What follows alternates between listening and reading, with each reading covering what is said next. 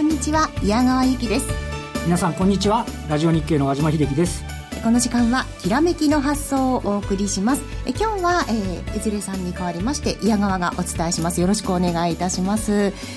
さて、えー、早速今日のゲストをこの時間からご紹介したいと思うんですけれども、はい、今日は瀬川剛さんにお越しいただきました。よろしくお願いします、はい瀬川さんに解説していただくにふさわしい日になったなと本当の荒っぽい動きはね本当に瀬川さんにもいろいろお伺いしたいことありますよね。そうなんですよ、はい、あの日経平均株価全引けの値まずお伝えしますと結局は204円高となりました。204円22銭高い1万8744円90銭ということになりまして、まあ、幅が値幅が前場だけでこれは1088円ありますね、1000円以上、全場だけですよ、すごい日になりましたけどね、ちょっと朝、寄り付きからは考えられない全引けの値に、全然違っちゃってますね、なりましたけれどもね、まあ、この後じっくり伺っていきたいと思います。では早速進めていきましょ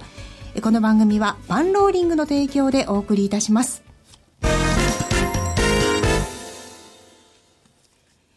では改めて、えー、前場の東京市場をお伝えしますと、まず日経平均株価がお伝えしましたように、204円22銭高い18,744円90銭で前場を終えました。安いところは9時20分17,747円50銭までありまして、高いところが11時22分の18,835円35銭ということになりました。トピックスもプラスに転換いたしまして、こちらは1502点53ポイントということで、こちらが、えー、日経平均よりも早くプラスに転換したんですよね。そして全体の値上がり銘柄数結局、これあの11時29分現在なんですが、61%の1157銘柄、値下がりが666銘柄で35%ということになりました。そして売買代金ね、全引けの時点で、こちらが2兆6000億円台ということになって、昨日はね、4000、ごめんなさい、4兆。1日同士で4兆でしたね。そうなんですよ。なので今日ね、瀬川さん、抜くかもしれないですね。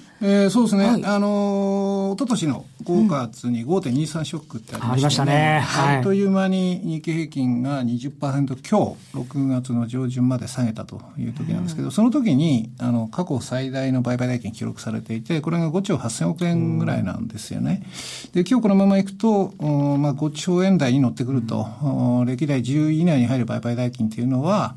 まあ、相当パニック的な売り、で、その売りをチャンスと見ての、まあ、新規の買いみたいなものが相当交錯したっていうことが示されているので、はい、株価の動きよりも、この売買代金の膨張ぶり見ると、まあ、あひとまずのところまで来たかなっていう感じはありますよね。うん。ね、小島さん、このあの株もそうなんですけど、為替もね、だいぶ昨夜から動いて。居所をちょっと確認するのが、なんか使う、ええー、っていうぐらいちょっと 動いてましたよね。はい。今日あの、前場の内容を見ていかがですか、はい、あの、まあ、あの、朝方、目が覚めた段階だと、ニューヨークダウは588ドル下げてて、で、為替が一時116円台突っ込んでるんですかね。そうなんですよね。で、どうなっとんのやっていう感じで、また昨日のね、あの、大幅安を思い起こすような、あの、展開で朝方始まって、今、あの、矢川さんからお伝えしていただいた通り、今日9時20分が一番安値。はい。1万7747円なんですけど、うん、あのー、で、9時20分。1時間半10分後には上海が開くぜって話でありまして、はい、あの、どこまで続くぬかるみぞ的な話でずっとこう、警戒が高まって、で、あの、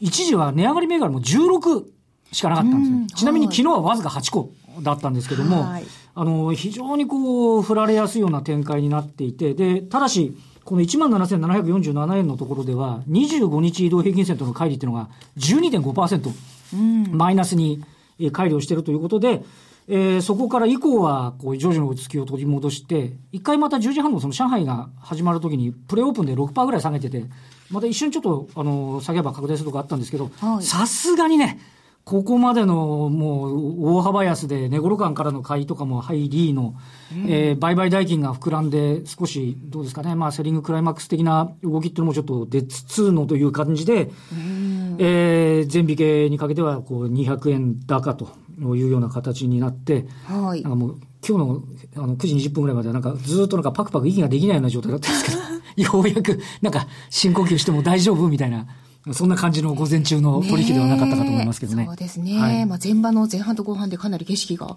違ったわけですけどね。はい。うん。そうですね。どうですか？この前場見て。あのこの時期なんですけども、はい、あの、いわゆるヘッジファンドっていうのは、うん、あ償還金せ、えー、を払うタイミングというのは3月、6月、9月、12月と、大体このタイミングで四半期期末ごとに払いますよと。うん、ただその、急に申し出てもお金は払いませんと。うん、ある一定期間前に申し出てもらわないとと。償還請求期限って言うんですけども、それが一番集中してるのが、39日前から30日前と。30日前っていつかって言ったら、8月末だと。ちょうど今。今今ですよね、はい、で、今年のヘッジファンド、彼らどうだったかっていうのを振り返ると、3月ぐらいまでは、ヨーロッパの債券に思いっきりベットして、ドイツの国債が9年債までマイナス金利になって、10年債も0.05を切ると。見たことない金利まで行った後に急落したわけですよ、債券が。金利が急上昇と。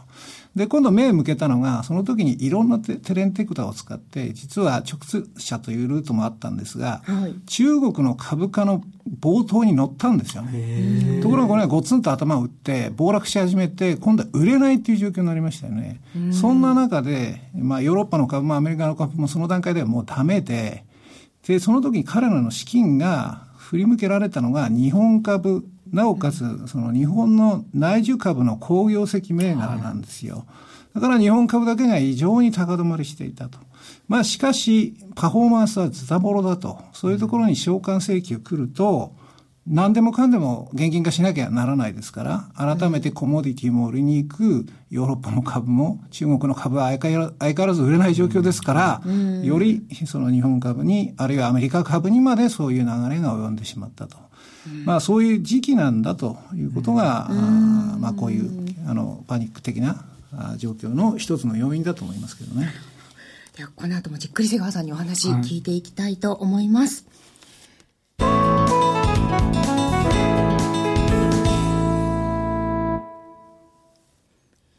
では、改めまして今日は瀬川剛さんにお越しいただいているんですけれども、まあ、あの今日に限らず、まあ、昨日もね、はい、あの、ここ、先週ぐらいからですかね。ぐらいからですかね。そうですね。協力が始まったわけですけれども、はいはいはい、まずこの状態をどう見ていますか？まあ、あの、そういう流れで今年来ていたので、はい、まあ、どこかで何か一つのきっかけ、そのきっかけっていうのはなかなかあの、マーケットの場合、後から振り返って見つけるのっていうのは難しいんですけども、な、何かがきっかけにあってこう背中が押されたと。今回の場合は、マーク・イットが発表した中国の PMI、だというふうに言われてますけども、ね。はい、あくまでもそれはまあ今、後公爵的につけられてる価格的にはそのあたりからみたいな感じですね。そうですね。だからまあそういう面で言うと、その、これまでの今年のヘッジファンドが置かれてきた状況、彼らの運用の、まあ、結果、そして今、そういうファンドに対してパフォーマンスが悪いところほど償還請求、解約が寄せられてしまっているという状況ですんでね、まあ一番象徴的な銘柄として、あの、これは見ておくべきかなと思うのは、彼らが一番未だに組み入れてるアセットっていうのは、アップルなんですよ。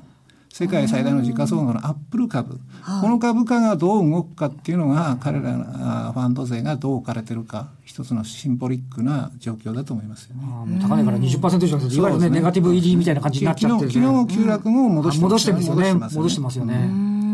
今回その中国初のこう動きみたいになってますけど、中国の動きっていうのはどう見ればいいんですか？もう本当に、とにかく株安株安っていうところがクローズアップされてますけど。本質的な問題は、実は去年の春先に騒がれていた理財商品とか、はい、信託証券とか、地方政府が発行したプラットフォームを通じて発行した債券の償還、これがどんどん実は国が発行する債券に振り返る、強制的に乗り換えさせられているという、もっと本質的な問題があるんですよ。かつての日本が、その、まあ、直面した不良債権処理時代っていうのがありましたけど、あまりここ詳しく言うと時間が足りなくなるので、ただ株はですね、中国株のこの値動きっていうのは、そういう面での中国政府が意図してたかな、なんかわかりませんが、不動産から株へ、そのアメリカ、あの中国国民の目をその本質からそらそうとしたところがこう破裂したということなんで、本質的な問題は、そのさっき言った債務の問題。これはこの先も折に触れて出てきますから、はい、要警戒要は中国政府は今本当にあの瀬戸際に追い込まれているのでここからの政策運営失敗するとうまくいかないとということなので、株は大した問題ではないと。あの、ヘッジファンドにとっては大きな問題ですよ。売るに売れない。突っ込んでしまったけども、売るに売れないっていうのはですね、かつてのサープライムローン商品を彷彿させるというところはありますけども、本質的な問題としては、実は債務の問題なんだと。そこのところは忘れないでいただきたいなちょうどあのタイミングっていうと、あの今、瀬川さんおっしゃったように、去年の春に理財商品の商品性があって、ちょっとそこをもうやめろよみたいな話から、そのあたりから株式市場がこう、じわじわじわっとこう、去年始まってるイメージあるんですけど。去年11月に直中そうですね、直通車解禁して、そから加速してってそして禁断のその信用取引を個人に解禁ってやっちゃったでしょ。はい、07年のあの中国株のあの時のバブルの時はね、はい、中国では信用取引ってなかったんですよ。今回解禁したでしょ。で、破裂する直前2兆2000億元と。これ44兆。ねね、これニューヨーク市場の信用改ざんにほぼ匹敵すると。日本の信用改ざんの十数倍ですよ。これ、これが、まあさっき大した問題じゃないって言いましたが、えー、あの、やっぱりそれはそれなりにインパクトはありますよね。確かに中国の理財商品の問題って、ちょっとここのところマーケットで話題にならなくなってきたなと思ってましたけど、強制に乗り換えさせてますから、ね、ちょっと目をそらすような作戦もあったってことですね。そうですね。そうですね。でも信用リスクは別に解消されたわけじゃなくて。だからかつての日本のように先送り根本解決ではないと、いうことですよね。いやもうあの、今株安、中国株安にかなり目がいってますけれども、信用リスクもあったよねってことになると、もっともっと不安が。まあ中国経済に対して、いろいろグローバルなリスクマネーを運用する連中が、足元で非常に警戒感を強めてるっていうのは、その本質をやっぱり見始めてるからと、株価じゃないんですよ。なるほど。経済実態のこということですね。そうですね。だからここから年末までの高中前回もありますが、はい、中国政府の行動っていうのは、来年以降の株式市場に非常に大きな影響を与えるので、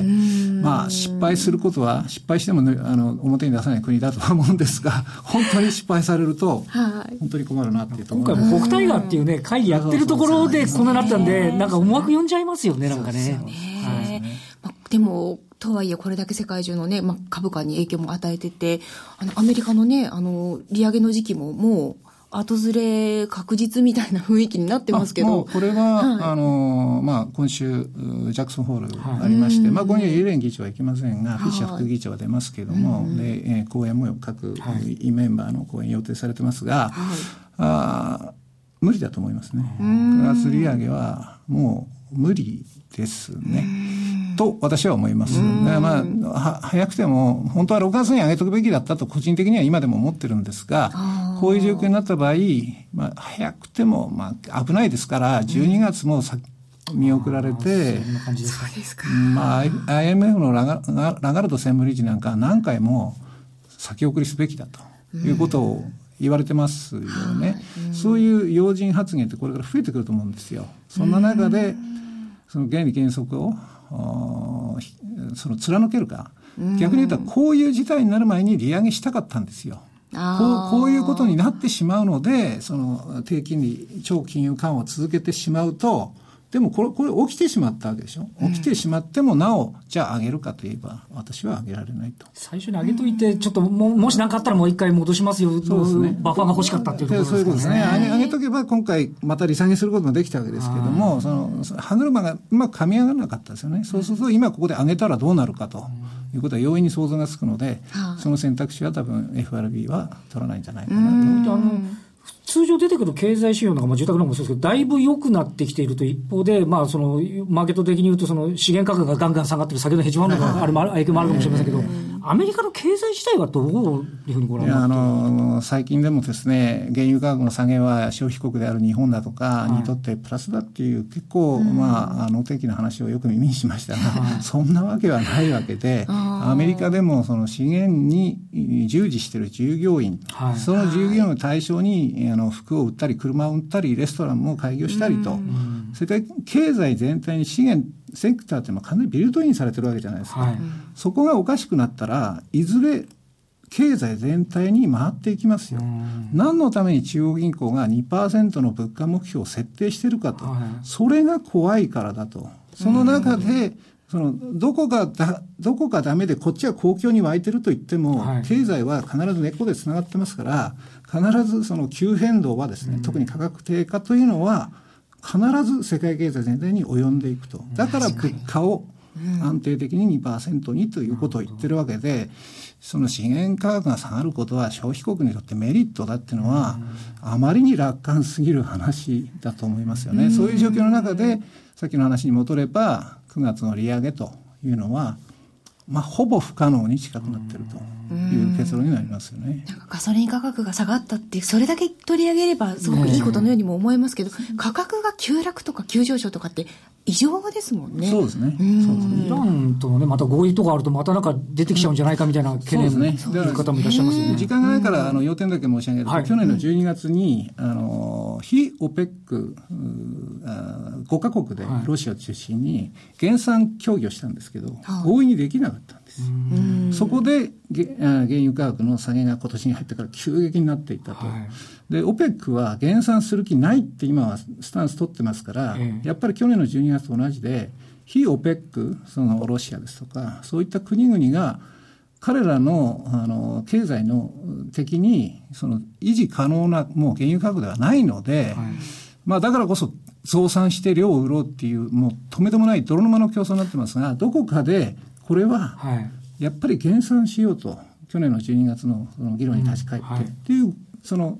非 OPEC の国の議論がどうなっていくかにも焦点はおそらく移っていくだろうなと思いますね。まあ、そして、あの、まあ、時間がない中ですけれども、やはり、投資家の皆さん、一番瀬川さんに聞きたいのは、今どういう姿勢でいればいいのかだと思うんですけど、はい。はい、あのー、どんなふうにお考えですか？日経平均の予想 EPS って、はい、今、昨日の時点で1267円と、非常に好業績でしたのでね。うん。で、よく5.23ショックと言われる一昨年、うん、5月23日の急落がありましたね。はい、あの時は日経平均一気に20%強下がったんですよ。その時の安値つけた時の予想 PR っていうのは14.02倍ということになったんですね。で、これで計算すると17,740円と。まさに今日の安値。いうことになるんですね。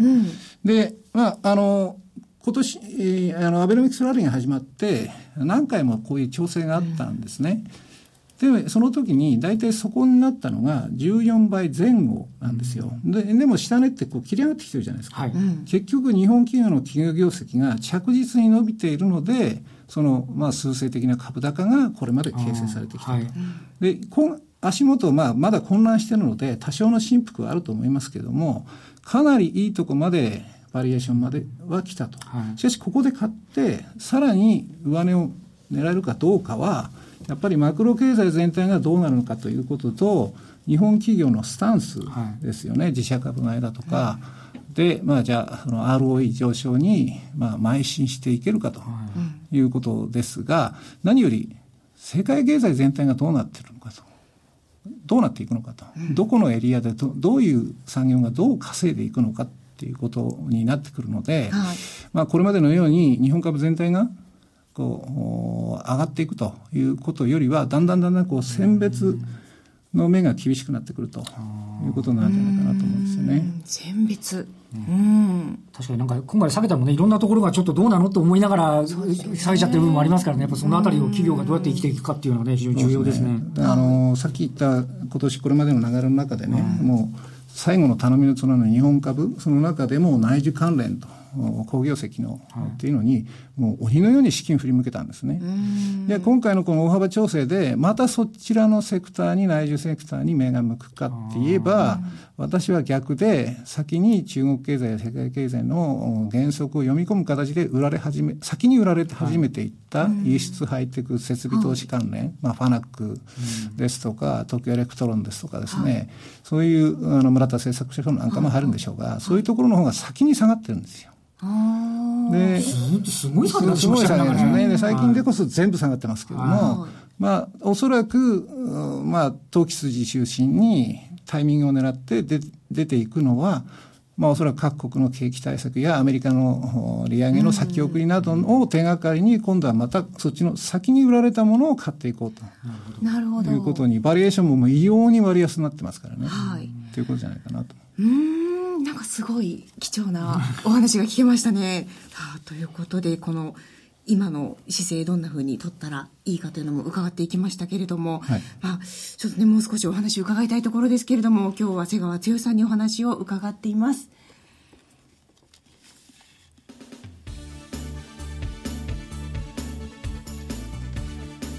さて、日本 AA 番組そろそろお別れの時間となってきてしまいました。えここで一つお知らせです。ラリー・ウィリアムズのフォーキャスト2015下半期こちらが好評発売中です。今年の転換期を見事に予測したレポートの最新版が発売です。7月末に配信された予測は8月には全ての株を現金化というものでした。そして次の買いポジションは9月何日と明確な予測をしています。え抜群の精度を誇るこのフォーキャストであなたも、え投資の指針になさってください。今すぐ番組のホームページをチェックしてください。さあ、ということで5番が、えー、あと30分後ですか？に始まりますが、瀬川さん、どんなふうに見通しされますか？そうですね、まだ、はい、まだ、あの、今週いっぱいぐらいは、荒れた、荒れ気味の展開が続くのかなと思うんですよね。だからまあ、シートベルトは引き続きがっちり締めてということだとは思うんですが、はい、さっき申し上げたように、こういう状況の中だとなかなかバリエーションなどには目が向かないんですけども、はい、まあ、相当いいところまで来てますよということと、まあ、それからファンドへの償還請求っていう、その季節、時期的な問題ですけど、これもね、まあ、大体今今週いっぱい、今月いっぱいでピークアウトということを重ね合わせると、まあ、もう一度安いところがあったらそこはまあ絶好のチャンスかもしれない。ということだと思いますよね。そうですね。今本当にこう微妙な難しい時期だとは思うんですけどもね。回されちゃってねなかなかね投資に対するね意欲っていうのがねどうなのかっていうと精神状態がなんか大変ですけどね。だからこそねチャンスを探るっていうのもね、はい、あの株それも株式投資ということなんでしょうね。そうですね、はい、今日は本当に瀬川さんにいいタイミングで貴重なお話が聞けたんじゃないかなと思います。今日のゲスト改めまして瀬川剛さんでした。ありがとうございました。ありがとうございました。さんもありがとうございましたこの番組はパンローリングの提供でお送りしました。